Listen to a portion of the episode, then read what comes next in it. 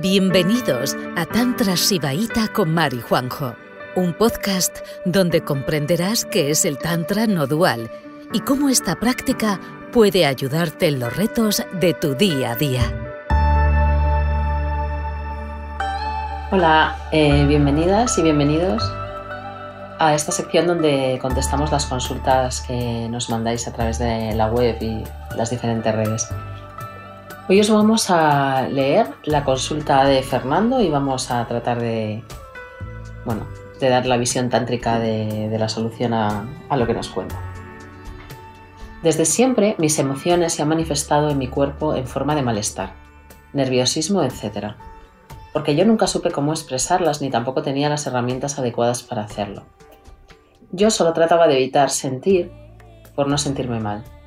Tanto tiempo viviendo esa manera, sin estar a gusto conmigo mismo en el terreno de lo físico, hizo que cada vez estuviera más en la mente, que era como mi refugio. Y bueno, estaba más en... Es que aquí no está muy bien explicado.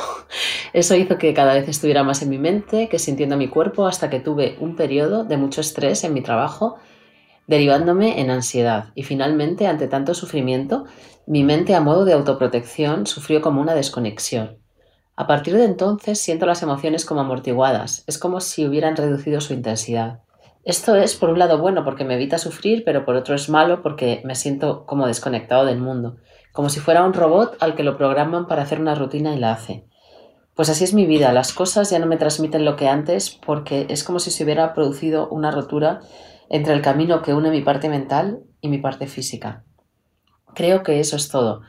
Un saludo y muchas gracias. Eh, bueno, Fernando, que esto es un tema que, nos consultan bastante, ¿eh? lo del tema de qué hacer con las emociones. Entonces, primero podemos contar cuál es la visión tántrica de las emociones, por ejemplo. Por ejemplo. Empieza tú. bueno, eh, para el Tantra, digamos que el cuerpo es un cuerpo emocional. Hay un flujo de emoción lo que pasa es que hay unas emociones que son muy intensas y hay otras que son, digamos, más neutras o más suaves. Pero la visión del Tantra es que esa idea que tenemos de querer controlar las emociones para que sean de una manera u otra es absurda y, niega el verdadero poder que de las emociones. Que si estamos sintiendo algo es por, hay una razón de que, de que lo sintamos y, y no tenemos la idea de cortar el flujo de las emociones, de transformarlas en menos molestas o más conscientes, sino simplemente respetar ese flujo emocional. Pero lo que sí que no hacemos, eh, y para eso practicamos, eh, para eso tenemos herramientas muy interesantes, es ni potenciar unas emociones, o sea, hacerlas, querer intensificarlas porque nos gustan, eh, ni tampoco bloquear las que no nos gustan, ¿no? digamos que las dejamos fluir y ya os digo que no es fácil porque ya habéis visto lo que, lo que le ocurre a Fernando, ¿no? Que, cuando sus emociones no, no, son como le gustan, pues digamos de alguna manera trata de desligarse de ellas, de apartarse y, hasta llegar a disociarse completamente de su cuerpo. Entonces, la idea del Tantra es vamos a vivir las emociones que tengamos, pero vamos a evitar que se atasquen. Porque si nos atascamos en una emoción negativa, podemos sufrir por lo mismo la vida entera. Y, eso es algo que le ocurre a mucha gente, por eso caen en problemas como la depresión y la ansiedad. Sí, esto es como el, marco de, la práctica tántrica, ¿no? A mí me llama mucha atención esta consulta porque, porque está muy bien encaminada, en el sentido de que bueno, hubo un momento en el que sentía más, la vida pues tenía más colores, eh, era más intensa y llegó un momento en el que pues él mismo dice que, se, se, disoció, ¿no? De las emociones y que claro, tampoco, no sufre mucho, pero la vida pues tampoco es tan jugosa, ¿no? o sea, cuando, tú capas una emoción dura, y capas la capacidad de sentir la emoción dura, pues también capas la capacidad de sentir la emoción placentera, ¿no? Entonces vives en una, en una escala de grises. Entonces me llama mucho la atención porque dice, yo he vivido así, ¿no? Y lo echo de menos, y ahora ha pasado algo y vivo pues, de esta otra manera, ¿no? Digamos que ha pasado a vivir en una escala de grises, ¿no? Em, em, a ver, la salud. No, que esto es algo que en mayor o menor medida le ocurre a todo el mundo. O sea, digamos, es lo primero que, a lo que se enfrenta cualquier persona que practica tantra. Mm. enfrentarse a que tus emociones son las que son y a renunciar a tratar de. De, digamos, moldearlas o transformarlas. Pero sí es verdad que como estamos en un mundo en el cual, digamos que no está bien visto, pues a un cierto tipo de emociones, hay una moral, digamos, emocional, pues cuando tú te sientes mal durante mucho tiempo, si no tienes una práctica y una dirección que te permite estar presente con la emoción y dejar que la emoción, pues, digamos, cumpla su ciclo, ¿no? De entrar, manifestarte y salir, pues, pues puede que, claro, que no la dejes salir y que, y que al final, pues tu cuerpo se co- colapse de alguna manera de un montón de emociones y de un montón de mente y estás y vivas como embotado, ¿no? Como una especie de, de mm, pues eso, que, que, que- cortes el flujo de la vida, digamos, que es lo que pasa, ¿no? Entonces, eh, solución al tema. ¿Cómo solucionamos esto? Bueno, eh, por lo menos digamos que Fernando está encaminado. Sí, O sea, tiene la dirección, o sea, sabe lo que le ha pasado y, no y lo que le falta son las herramientas para llegar, para, para revertir el proceso y no solo revertirlo, sino llegar a, a- a espacios de, de felicidad, de alegría y de claridad que no había llegado an- incluso antes cuando sentía la emoción, ¿no? Entonces puedes llegar ahí y todo está en la misma dirección, tanto revertir el proceso como, como despertar, ¿no? Está en la misma dirección. Bueno, digamos que las corrientes espirituales más mainstream, más Comunes. extendidas, más comunes, eh, por ejemplo, el budismo, el Advaita Vedanta, bueno, la- casi la mayoría Todo. de, de todo lo que se enseña en Occidente eh, relacionado, bueno, con, con la influencia de, de la India, por ejemplo, de, bueno, de, todo, de todos los países orientales, tienden a, digamos, las cosas, los objetos de los sentidos y todas esas emociones que, que nos ponen en jaque y que nos hacen sufrir o nos ponen la vida difícil, digamos que tr- tratan de apartarse, o sea, que tomar una cierta distancia eh, para no meterse de lleno, ¿no? Y, y de esa manera, digamos, eh, mantenerse en unos emociones y sentimientos ecuánimes y sostenibles. Pero claro, el Tantra casi siempre tiene una segunda versión, ¿no? Eh, y una versión que se aleja de lo común. Entonces, el Tantra te, va, te propone algo completamente diferente que, que se llama yoga emocional, yoga de las emociones, y que quizá es el desafío más grande de cualquier practicante de Tantra, eh, practicar este yoga. Entonces, ¿qué es este yoga? La manera de, de vivir, como os hemos dicho antes, ¿no? La idea del yoga tántrico es quédate en tu flujo emocional sin alterarlo, ¿no? Y, y para eso necesitamos, digamos, muchísima presencia en el cuerpo. Hmm. El Tantra, algo que le, le separa de otras vías espirituales y le hace tan especial, es que pone el cuerpo en la ecuación. Entonces, cuando nos dice Fernando, es que vivo en la mente porque, claro, como no soporto mis emociones, vivo en la mente. Y ya llega un momento en que me he quedado eh, como una pasa seca que no siente nada.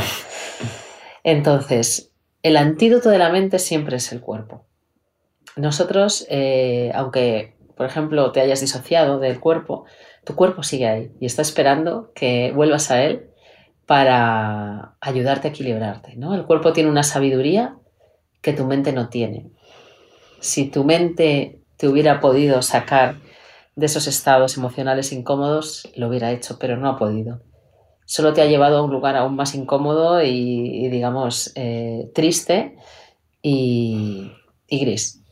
Entonces, primero, presencia en el cuerpo. Sí, presencia en el cuerpo y, y fuera de él también.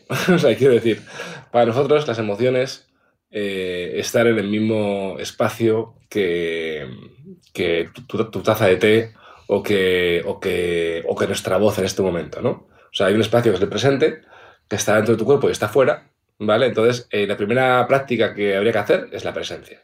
O sea, tienes que volver a conectar con tu mundo sensorial. Sensorial de fuera y de dentro. O sea, no quiere decir que te obsesiones ahora con, con sentir tu cuerpo todo el rato, sino más que eso es eh, salir de la mente, ¿vale? O sea, digamos que, eh, bueno, has tenido emociones fuertes por cualquier circunstancia de tu vida eh, y te has ido a la mente, pues intentar buscar explicación, pues intentar comprenderlas, pues a, evadirte o a lo que sea, y ahora hay que ir saliendo de la mente.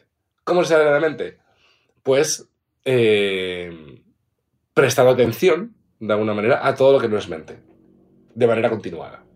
No, o sea, continuada, quiero decir, eh, o sea, lo que buscamos es pequeños momentos, nada, 30 segundos, un minuto, en el que tú respiras. Es importante la respiración, ¿vale? Importante que el diafragma se mueva, que eso ya lo, hemos hablado muchas veces en, en otros episodios. Y, y eso, pues prestar atención a las pequeñas cosas de la vida. Lo que, esto que se dice muchas veces, las pequeñas cosas de la vida, pues va por ahí, ¿no? Entonces, pues nada, pues desde una taza de té, desde, pues, mm, pues eso, cómo se siente tu cuerpo, las rigideces que tiene, o una conversación, estar, buscar la experiencia directa con la vida, no analizada por la mente. Y eso se hace, pues, durante poco tiempo, pero de manera muy repetida, o sea, muchas veces. Ok, pero de todas maneras, como, como Fernando ya nos dice que está disociado, eh, quiero dar un tip que creo que funciona, eh, el famoso tip del dedo gordo del pie. Ah, Te lo digo para que igual es lo primero que te va a permitir aterrizar en el cuerpo, porque luego una vez que has aterrizado en el cuerpo, tu cuerpo eh, ya vas a ver que está comunicado con lo de fuera también y vas a empezar a recibir estímulos sensoriales de todo tipo. Y entonces, digamos que lo que te ha dicho Juanjo, poniendo la atención ahí, te va a ser más fácil resensibilizar tu cuerpo, salir de la mente y volver a sentir la emoción, poco a poco. Sí. Pero el primero es muy simple, es, respira profundamente, relajando los músculos profundos del vientre y a la vez siente el dedo gordo de tu pie izquierdo. Pon toda tu conciencia ahí. Y esto es un truquito eh, tántrico que te puede hacer, digamos, un aterrizaje de emergencia en el cuerpo. ¿no? Porque al decirme que estás tan disociado puede que los estímulos sutiles todavía no, te valgan. Necesitas algo donde realmente poner la atención en algo concreto. Y luego, pues eso, empezar a jugar con, con todos los estímulos que tu cuerpo te permite sentir. Y luego, ¿qué hacer con la emoción? ¿Qué hacemos? Es lo que nos... Bueno, ¿qué nos pregunta la gente mucho de yoga emocional? Uno, que, hago cuando estoy con gente. y curiosamente, claro, las personas que, tienen eh, dificultad ¿no? para, para, estar bien con sus emociones, pues se suelen disparar cuando están con otra gente.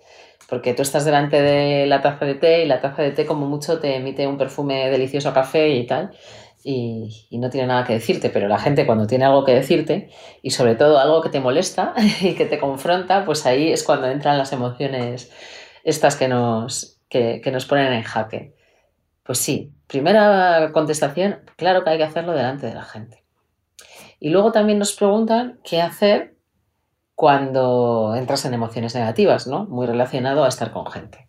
Entonces, digamos que para que el yoga emocional te funcione, o sea, que para que salgas con elegancia de esa emoción que antes te había revolcado por, el, por tierra y te había hecho perder completamente los papeles, necesitas practicar cuando tu rango emocional está eh, en, modo más suave. Cuando estás en emociones negativas o positivas, pero digamos suavecitas. Y ahí es donde hay que practicar la presencia. Y eso es lo que te va a permitir cuando lleves un tiempo practicando, porque esto es como, digamos, como un entrenamiento ninja, cuando consigas estar presente en situaciones donde no te ponen jaque emocional, eh, pues digamos que vas a poder sostenerte cuando las emociones son intensas y, de alguna manera te confrontan o son esas emociones que, para ti son negativas o terroríficas. Y entonces vas a directamente no huir de la emoción, que es de lo que trata el yoga emocional, sino permitir que la emoción siga su curso. La emoción nace, como siempre nace como algo físico en el cuerpo, como una vibración en el cuerpo, una sensación en el plexo solar, en los hombros, un cierre de la garganta. La emoción siempre es, algo físico. Y luego a partir de ahí, pues digamos que empieza a tomar eh, una subida y luego va bajando la intensidad. Y si tú te mantienes ahí respirando, pues según sube, baja y no se atasca. Y eso es maravilloso cuando ocurre. Sí, o sea, lo, que dice Mar es que, que, no, que tú tendrás momentos en los que lo pases mal, momentos en los que lo pasas menos mal, momentos en los que estés más a gusto, que la solución a esto está en practicar los momentos en los que estés más a gusto. o sea, eh, practica cuando tu vida te vaya bien. Es un poco eh, contraintuitivo, porque claro, eh, la solución a los problemas cuando las cosas van mal están en cuando las cosas no van tan mal. Porque ahí es cuando te va, a resultar más fácil practicar. ¿Vale? Pues cuando estés bien, estés más relajado, pues ahí vete a, pues eso, voy a sentir mi cuerpo, voy a cómo me siento ahora, voy a estar presente, ¿no? Es un poco el... Por ahí va, un poco la, el sí. Es como en vez de lo que te has acostumbrado a hacer, de huir de la emoción con diferentes narrativas, intentando sacar una conclusión, buscando en tu mente algo que te ayude a sentirte mejor, o directamente esa cosa que se disocian, ¿no? Eh, te sientes mal y te metes a decir, no, todo está bien, todo está bien, yo puedo, yo puedo, no sé qué. Hay mucha gente que con esos métodos de como de auto, no sé cómo llamar esto, automotivación, autoayuda, empieza, se crea un discurso mental que le, que le separa completamente de la vida, ¿no? Entonces, ni buscar la conclusión, ni por qué me siento así, ni, hoy Dios mío, cómo ha sido capaz esta persona de hacerme esto, ni engancharse a un discurso mental positivo que te haga huir de ahí. Simplemente te quedas respirando. O sea, yo me acuerdo mucho una, una alumna que tenemos que tenía garofobia y montones de problemas cuando empezó a practicar, que decía, tengo pánico a salir a la calle, pero voy a coger el autobús, salgo y siento ese pánico, ese miedo, esa cosa de que no lo voy a conseguir y entonces respiro y respiro y respiro y siente toda esa vibración que la llena que parece que la puede hackear, pero ella sigue respirando y entonces ve como eso baja y de repente es como, ah, si no pasaba nada y coge el autobús y sigue. Y así, mm, centrándose en la respiración y sin tratar de alterar su emoción, ha ido cambiando muchas cosas, ¿no? Una persona que tenía realmente muchos problemas. Entonces es posible quedarse ahí en la emoción. O sea, eh, o sea eh, lo que te estamos diciendo no es algo que sea en plan. O sea, la única intención, ¿vale? Que tienes que. O sea, es, una intención, ¿vale? Es una. Es, donde te centras, ¿no? no Tampoco tienes que hacer muchas cosas. Porque la emoción no se manipula. O sea, nosotros no, no manipulamos nada, ¿vale? Esta tarde de, de cambiar la, dónde pones la, tu atención para que, digamos que las conexiones que tiene tu cuerpo con, la mente pues se diluyan y las conexiones que tiene tu cuerpo con las emociones y la vida en general eh, pues se fortalezcan, ¿vale? Es un tema de poner atención, no es un tema de, manipular nada ni, atención continuada pero no eh, obsesiva, ¿vale? Luego, esto tú me, estás escuchando y estás diciendo, ya, fantástico, muy bien, pero esto no, no es tan fácil. Pues no, no es tan fácil. Más cuando tienes una disociación, pues digamos que digamos que tu inercia es la de, la de una y hay que cambiarla, hay que cambiar la inercia de las cosas, ¿no? Para volver. Entonces, eh, todo ese trabajo es mucho más fácil cuando se hace en grupo, ¿vale? O sea, nosotros tenemos una, una caula, una comunidad de practicantes, donde enseñamos estas herramientas que estamos planteando aquí y muchas otras, eh, para dar la vuelta a eso, ¿no? Y esto, dar la vuelta a esto, pues va a hacer que tú te sientas más vivo, más conectado, más, más, más de todo, pero es que también esta misma vía puede erradicar cualquier otra eh, hábito, problema y circunstancia que se te repita en tu vida, ¿vale? Porque al final cada vez vas a ser más espontáneo, vas a ser más, más creativo, vas a ser más real, ¿no? Y todo, pues, todo se va, todo, todo va a mejorar. Pero no es fácil hacerlo solo. Entonces, si realmente esto es una cosa que es importante para ti, yo te plantearía que te metieras en nuestro grupo de prácticas, ¿vale? Donde pues hay personas que están practicando Tantra, es la comunidad de practicantes más grande de Tantra Sibaita de, España, y en la web tienes toda la información. Entonces, si una vez viendo este vídeo mmm, intuyes que es por aquí y, te quieres, y, quieres profundizar realmente, porque sinceramente, yo no conozco a nadie que haya visto resultados profundos haciéndolo solo todas las escuelas tántricas que ha habido eh, desde el inicio del Tantra, que se hace 5.000 años, eh, se han movido a través de caulas. Entonces, si realmente esto es para, crees que te quieres meter aquí, yo te, recomendaría que te metieses en la web y miraras el grupo de prácticas. Pues nada, muchas gracias por tu consulta. Espero que te hayamos ayudado. Y ánimo, que, de todo se sale. Sí, hemos visto cosas peores que esto. Hemos visto cosas peores. De, todo se sale. Un beso grande. Un beso, chao. Gracias por escucharnos. El próximo jueves volveremos con otro episodio de Tantra Baita con Mari Juanjo. Si quieres mandarnos una consulta y que dediquemos un episodio a los retos de tu día a día, puedes hacerlo en nuestra web, que la encontrarás en la descripción de este podcast.